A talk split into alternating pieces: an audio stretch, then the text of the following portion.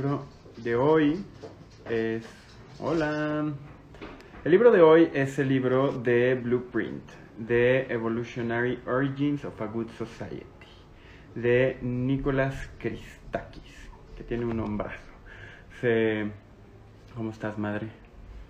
Vamos esperando a que se conecte alguien más por ahí y arrancamos con la platicadera de este librote, que ahora sí fue un verdadero, un verdadero reto.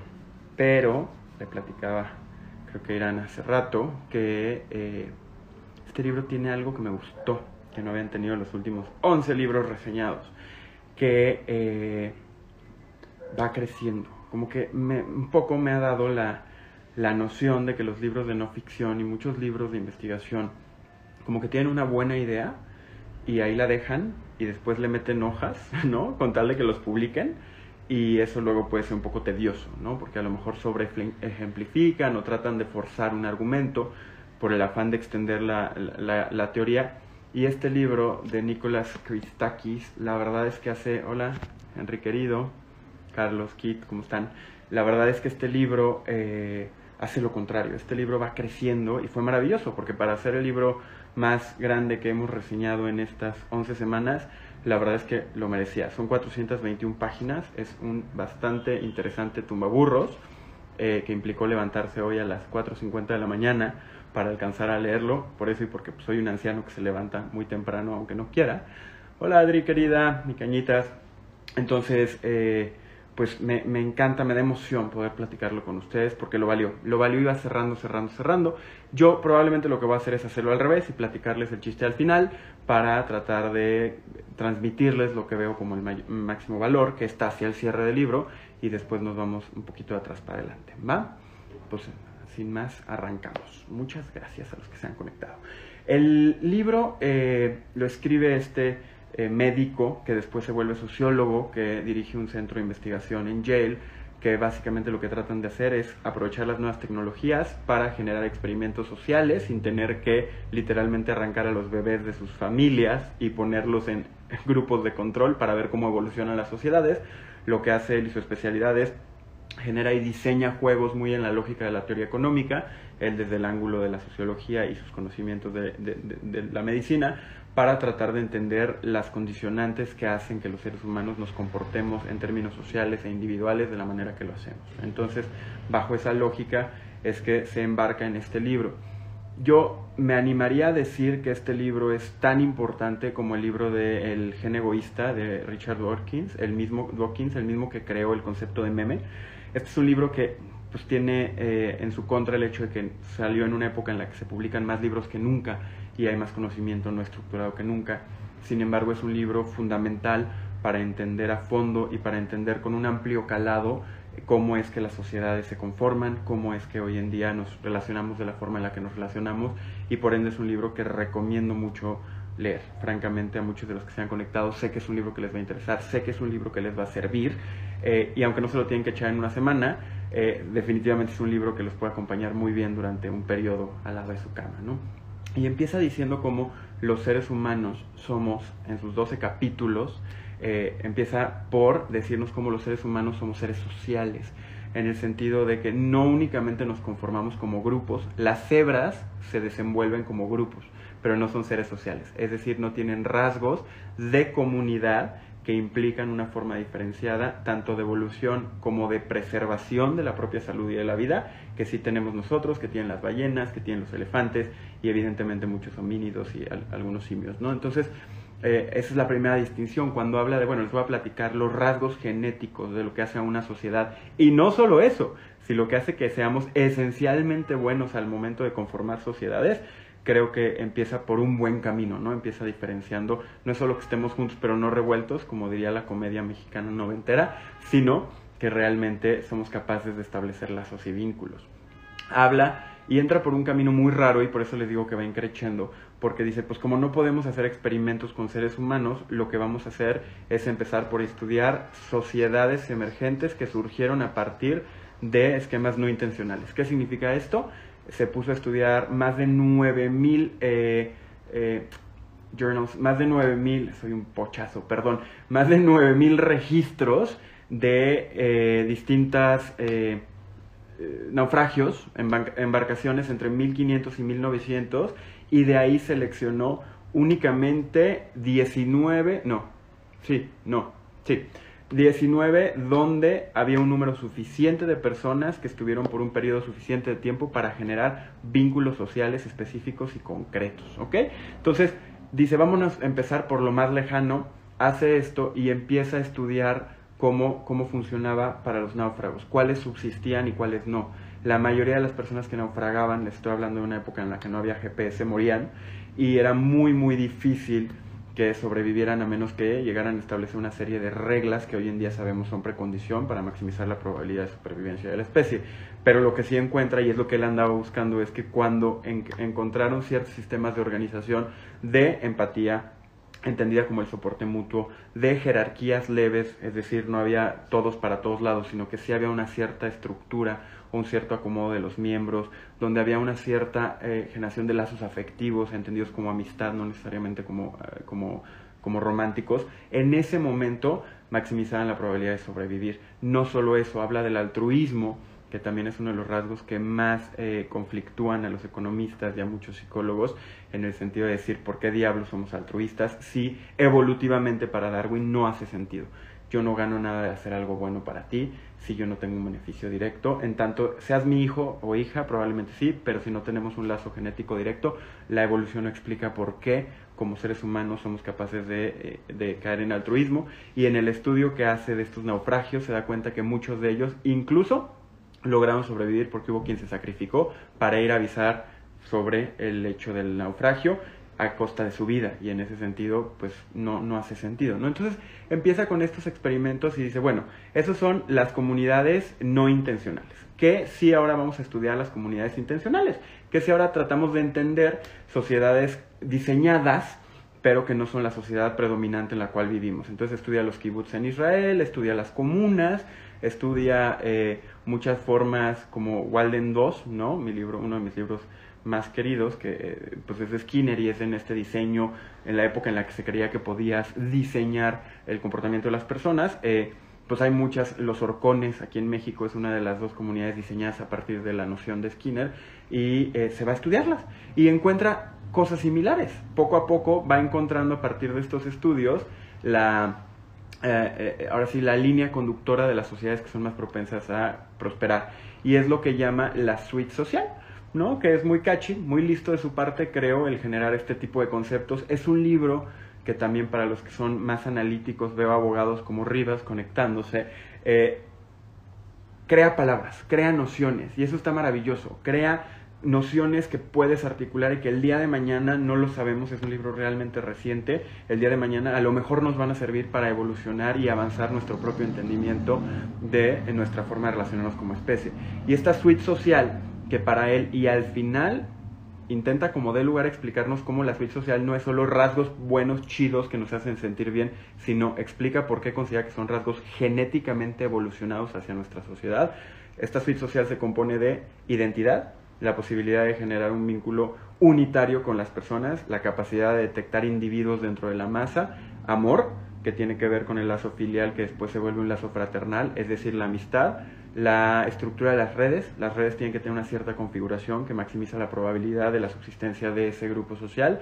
Y después de estos cuatro surgen tres que eh, son bien importantes y pueden o no surgir. Uno de ellos es la cooperación, otro de ellos es la preferencia del grupo propio, que ese es parte de lo que subí hoy a Instagram, es bien interesante, estamos precondicionados desde la perspectiva de Christakis en su libro de Blueprint, eh, The Evolutionary Origins for a good of a Good Society, estamos eh, preconfigurados para querer más a los miembros de nuestro grupo y no querer tanto o incluso desquerer, odiar a los del grupo de enfrente. Es, es un rasgo bien importante de la sociedad humana comparada a otras sociedades que nos hacen parte de esta suite social. Y por último, la enseñanza. ¿Qué creen? Dos cosas, si se quedaron hasta aquí ya se van a llevar dos cosas bien interesantes. Uno, somos eh, la única especie que enseña intencionalmente aún incurriendo en un costo. La única. Hay especies que aprenden y hay especies que imitan. ¿Qué significa esto? Hay especies que ven a los adultos hacer algo, por ejemplo los changos con una varita, y van y lo imitan. Pero no significa que el chango adulto, el simio adulto, vaya y le enseñe a otra persona, ¿no? Y bueno, a veces, a veces, y eso está todavía debatible según el mismo libro, en otras especies enseñan a sus críos, pero nunca a alguien que está fuera de su círculo. Y las los humanos tenemos toda una infraestructura educativa.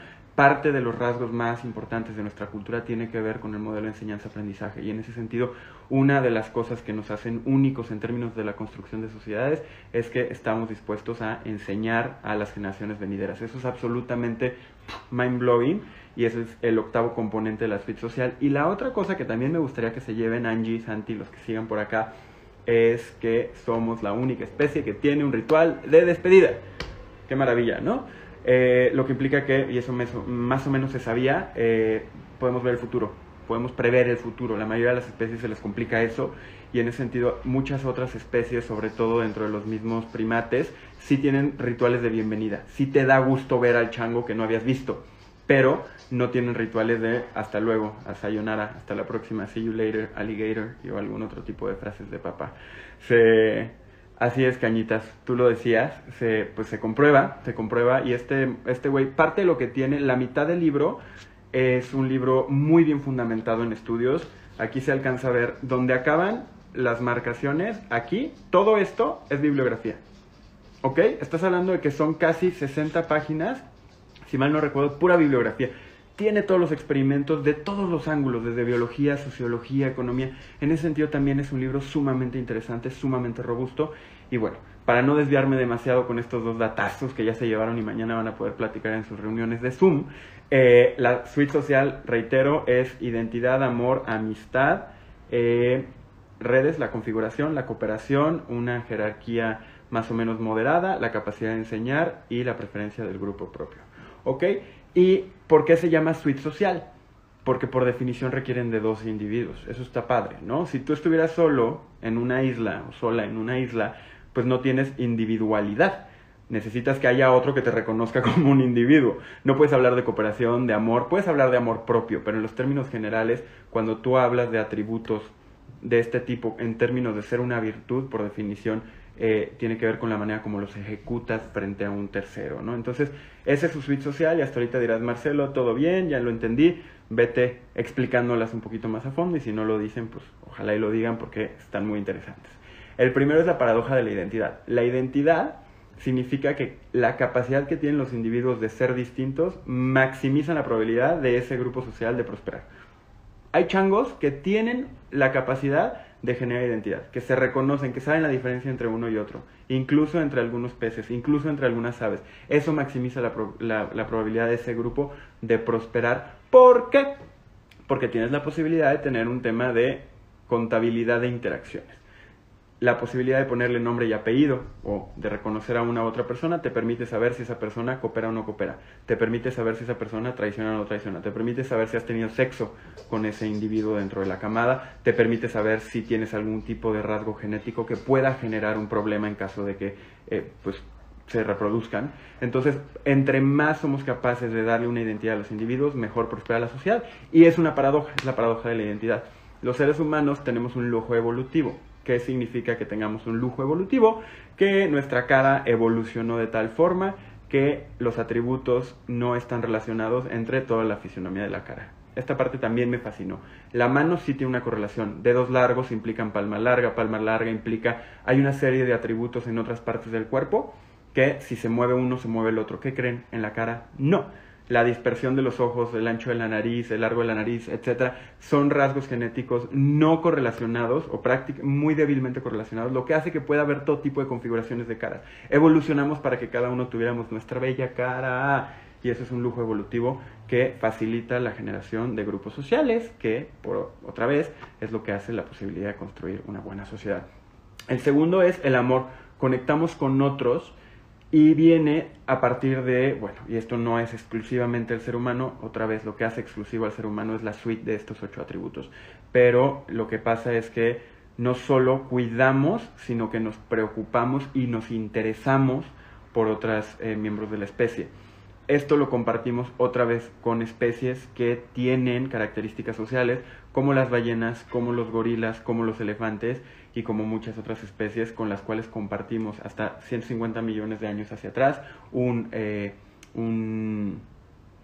antepasado común, ¿no? Entonces, pues no todas las especies lo comparten y no solo eso, entre más cercanos estamos, más probable es que tengamos afecto por el otro. Es decir, los bonobos, los chimpancés, los gorilas, si se muere un miembro de la comunidad, sufren, lloran, tienen pena.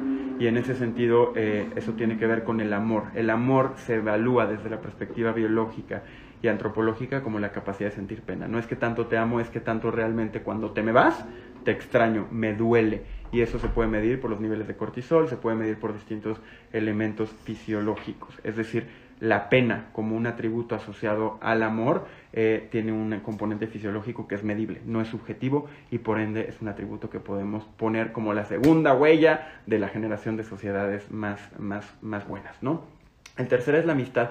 En la amistad se clava un ratote y es un capítulo bien padre porque te habla de cómo las uniones de largo plazo no reproductivas pues son bastante atípicas. No tendríamos por qué hacer amigos. Otra vez, son muy pocas las especies que tienen amigos y se pone a estudiarlas a fondo. De hecho, parte de lo que hace su laboratorio con los experimentos que hacen utilizando tecnología y teoría de juegos y demás es medir en parte cómo se configuran las amistades, pero también lo complementan yendo a buscar más de 200 tribus a lo largo del mundo a cómo se comporta la amistad. ¿Y qué creen? Resulta que solo han encontrado una comunidad, una que debe ser chiquitita en alguna población alejada, en algún continente alejado de México, que activamente disuade la formación de amistades.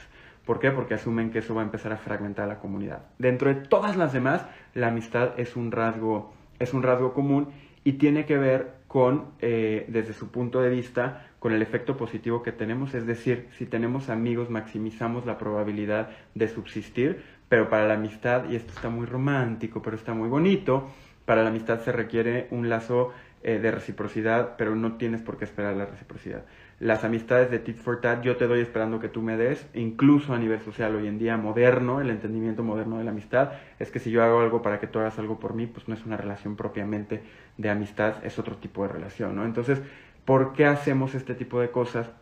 Porque maximiza la probabilidad de que el día de mañana, como sociedad, estemos mejor. Como individuos lo hacemos de manera altruista y desinteresada, pero sabemos que una sociedad donde los lazos son más estrechos porque hay más amigos dentro de ese grupo o esa comunidad, es más probable que prospera. Y te dice que la amistad tiene un componente adicional que es como muy bonito, que es a partir de la amistad surge la cooperación. Sin embargo, la cooperación hace una analogía muy interesante con el carbón. Eh, bueno, el carbono, el elemento químico, el carbono. El carbono, si tú lo acomodas de cierta forma, te da carbón, y si tú lo acomodas de cierta forma, te da diamante. Esencialmente son las mismas partículas, las mismas moléculas, es nada más un tema de acomodo. Entonces te dice que la forma como se dan las amistades en las sociedades es lo equivalente a generar sociedades que son carbón o sociedades que son diamantes. Tiene que ver con la manera como se estrechan. Cuando los lazos de una sociedad son persistentes y hay cierta cohesividad o cierta eh, centricidad, esa sociedad es más comúnmente próspera. Entonces, la amistad es precondición para poder generar vínculos y estos vínculos se vuelven la precondición de la cooperación. Para simplificarlo, las amistades han surgido en todas las sociedades, sin embargo las sociedades que han encontrado las formas más adecuadas de amistad, entendido como un rasgo cultural que viene después, pero ahorita llegaremos a eso, son las que son más potencialmente prósperas, evolucionan, las otras se mueren, y entonces lo que plantea eh, Nicolás Christakis en su libro es que las sociedades hemos evolucionado a ser cada vez mejores generadores de cooperación. Y algo que es muy interesante y por lo cual también hace el argumento en esta parte de que es genética la formación de buenas sociedades, es que nuestro entorno, ¿qué es nuestro entorno? Para los que se van conectando, así ya como profesor de secundaria, ¿no? ¿Qué es nuestro entorno? Somos nosotros como especie somos una especie que hemos hecho que nuestro entorno seamos la misma especie, ¿ok? ¿Por qué? Por la manera como nos hemos distribuido, por la manera como nos hemos conformado. Entonces, nuestra propia evolución sucede a partir de nuestra propia interacción entre nosotros, lo cual es maravilloso. Y pone el ejemplo más adelante de los castores. Los castores hacen presas, ¿ok? Entonces, los castorcitos van, había una caricatura de Nickelodeon de Angry Beavers que me encantaba, lo acabo de recordar ahora. Van y agarran madera y hacen presas. Como hacen presas, entonces hay más agua. Como hay más agua, tienen que desarrollar pulmones más grandes. Como desarrollan pulmones más grandes, hacen presas más profundas y a la larga los castores cambian su entorno, que a su vez cambia su composición en términos fisiológicos, les hace pulmones más grandes. Pues, ¿qué creen? Esa presa para el ser humano se llama la sociedad. Nuestra sociedad es un factor exogenético en el sentido de que nosotros lo creamos, pero a su vez impacta en la manera como nosotros logramos desarrollar, iterar y aprender nuevas formas de amistad y las que mejor funcionan son las que se vuelven más prósperas. Que entendemos para qué nos servimos. Sí, sí nos servimos y aparte solo nos servimos eh, sirviéndonos, Adriana. O sea, al final del día, parte del planteamiento que hace este libro es ni siquiera es que tengas tanta opción. O sea, evolutivamente hemos desarrollado a esta propia especie a partir de condiciones genéticas y a partir de condiciones de adaptabilidad, nos hemos vuelto una, eh, una especie que sabemos que no podríamos vivir solos. Entonces sí nos servimos. Nos servimos porque básicamente somos el sustrato en el cual prosperamos. Somos la presa de nuestra propia creación. Entonces, el, el capítulo de amistad no me voy a extender mucho más. Está muy bueno, luego échenselo.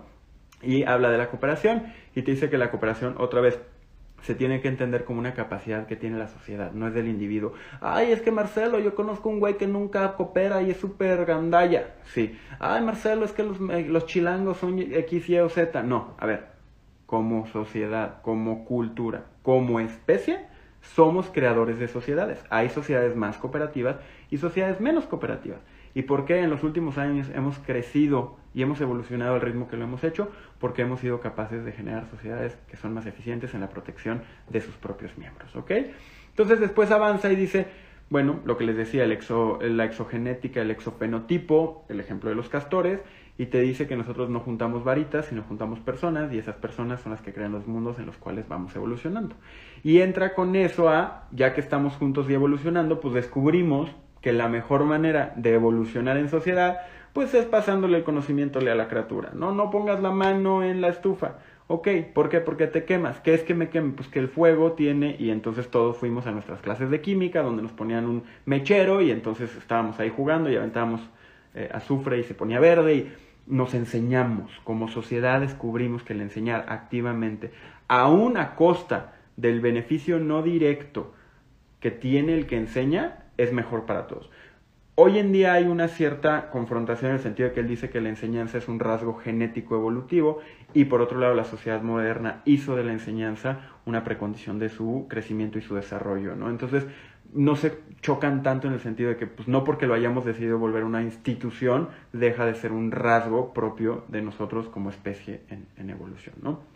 Y te habla de, porque dicen, no, Marcelo, pero es, o bueno, le dicen a él, Nicolás, estás loco, pero lo que estás diciendo prácticamente es que la cultura no tiene nada que ver. Y no, básicamente lo que dice, la cultura también tiene algo que ver, pero entendamos que la cultura impacta en nuestra propia evolución y te pone como, y lo estudia y manda a sus colaboradores, a sus becarios, los manda a África a estudiar en puntos bien remotos, comunidades ganaderas, y no ganaderas, tribus ganaderas y no ganaderas. Y descubrió que las tribus que nunca desarrollaron la ganadería no son capaces de soportar la lactosa.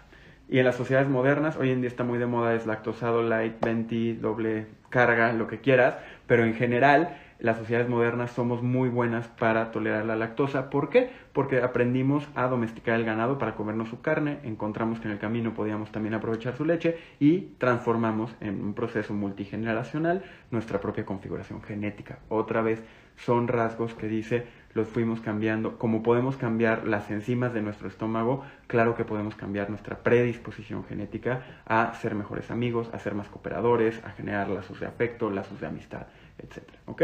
Entonces, lo pone muy ejemplificado, les puse aquí como los ejemplos más, eh, más relevantes, creo yo, de, del libro, que explican bien por qué habla de esto, y después nos dice hacia futuro, que esa parte también, a mí que no me gustan los temas de, de innovación y demás, eh, pues te dice, y tendríamos que empezar a considerar si es cierta mi teoría, no la mía, sino la de Nicolás Christakis, eh, el efecto que va a tener la inteligencia artificial y la innovación que tenemos hoy en día como los vehículos y demás. Y te pone un ejemplo que yo pongo mucho en mis pláticas, si me quieren contratar, más inteligente que la inteligencia artificial, esa ya está lista, de cómo si tú a tu hijo o a tu hija le pones una Alexa en casa y no le enseñas a ser cortés con Alexa, la manera como se relaciona con el robot la transmite a su relacionamiento en otros ámbitos.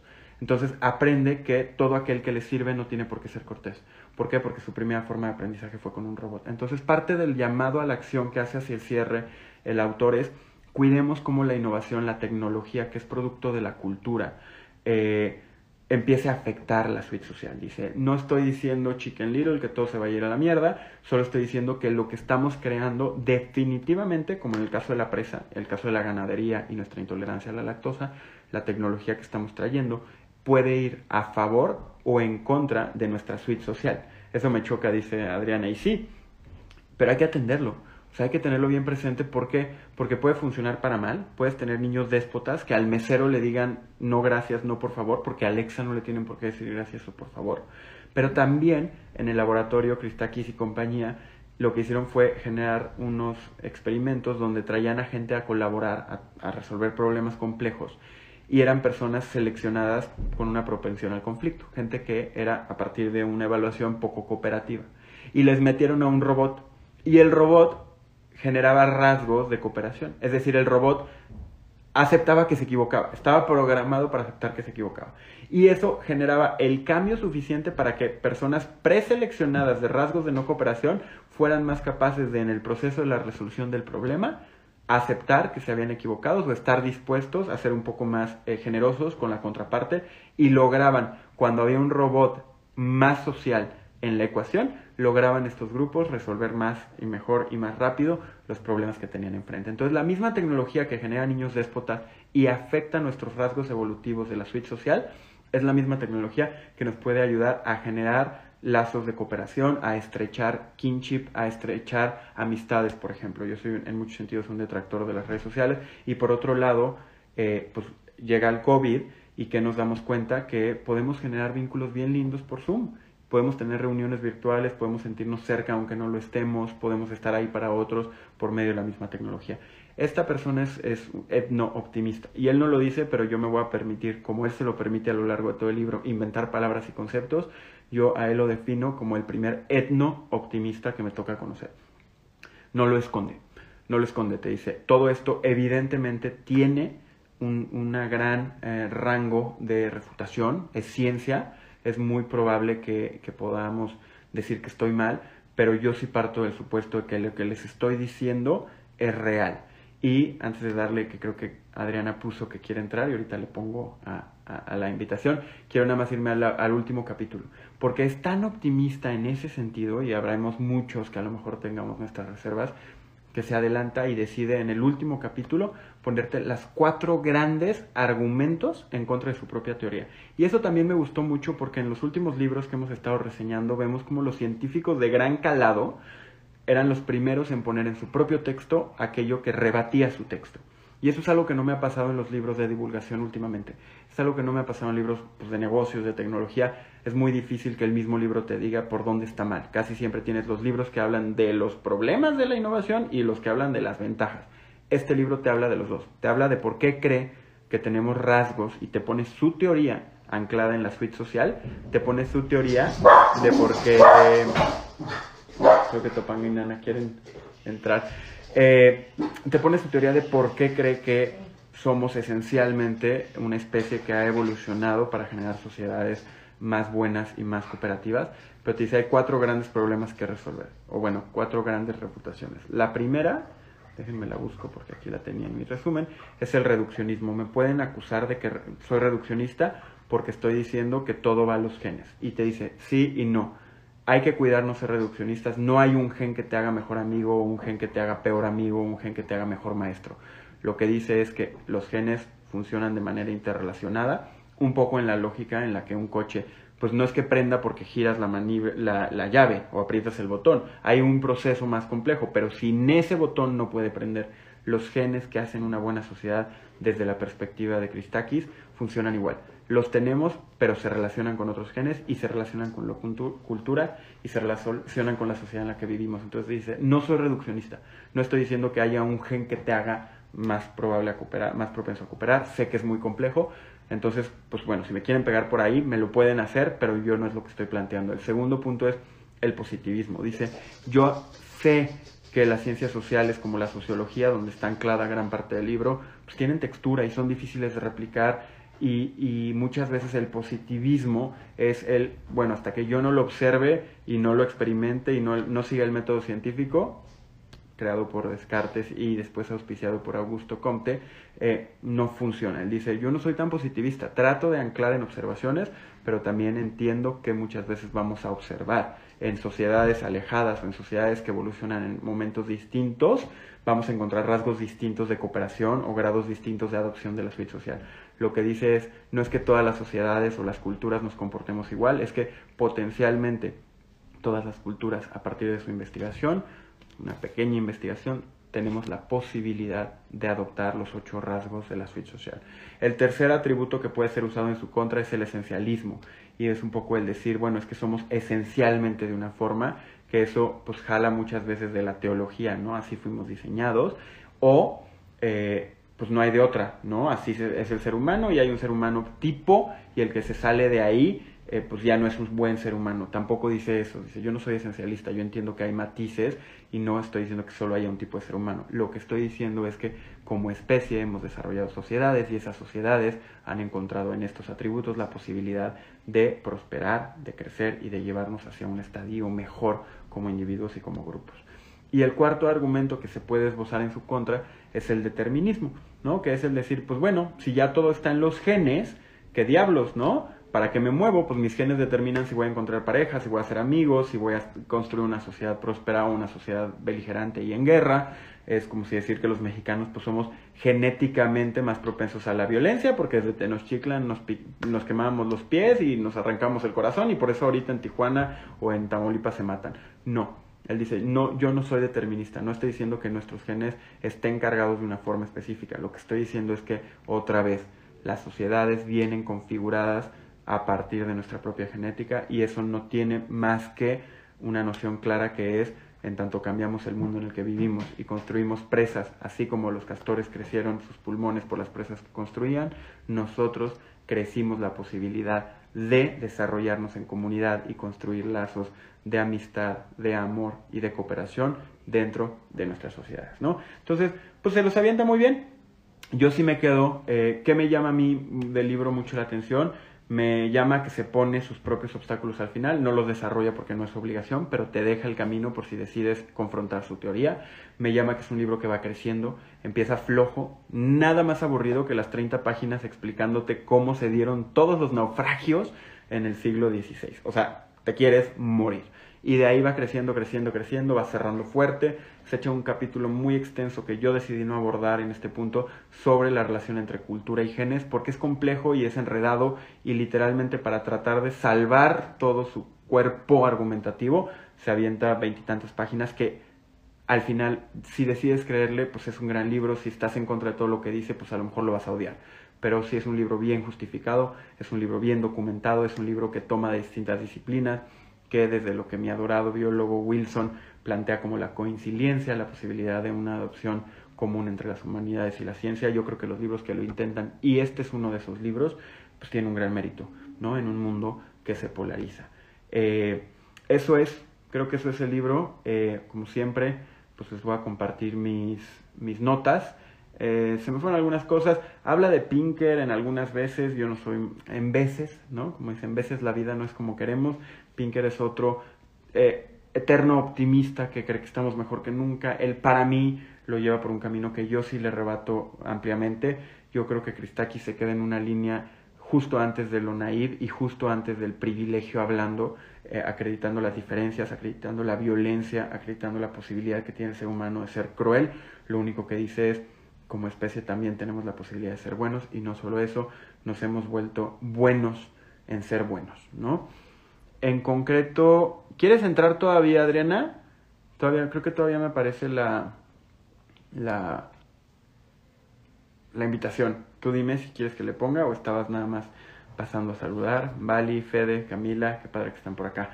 Eh, se lo recomiendo mucho. En concreto es un libro, resumiendo es un libro que explica muy bien cómo es que somos capaces de ser buenos, cómo es que nuestras sociedades son, dentro de todas las potenciales configuraciones que una sociedad podría tener, son esencialmente sociedades que crecen, que prosperan y que cooperan.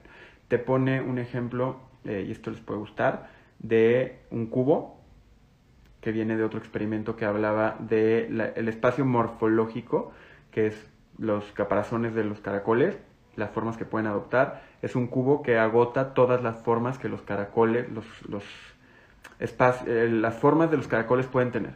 Y en la naturaleza se comprueba que solo ciertas formas suceden en realidad. Te dice que es lo mismo con la sociedad. La ciencia ficción nos habla de todo tipo de sociedades, todo tipo de sociedades, muchas de ellas viables, otras no.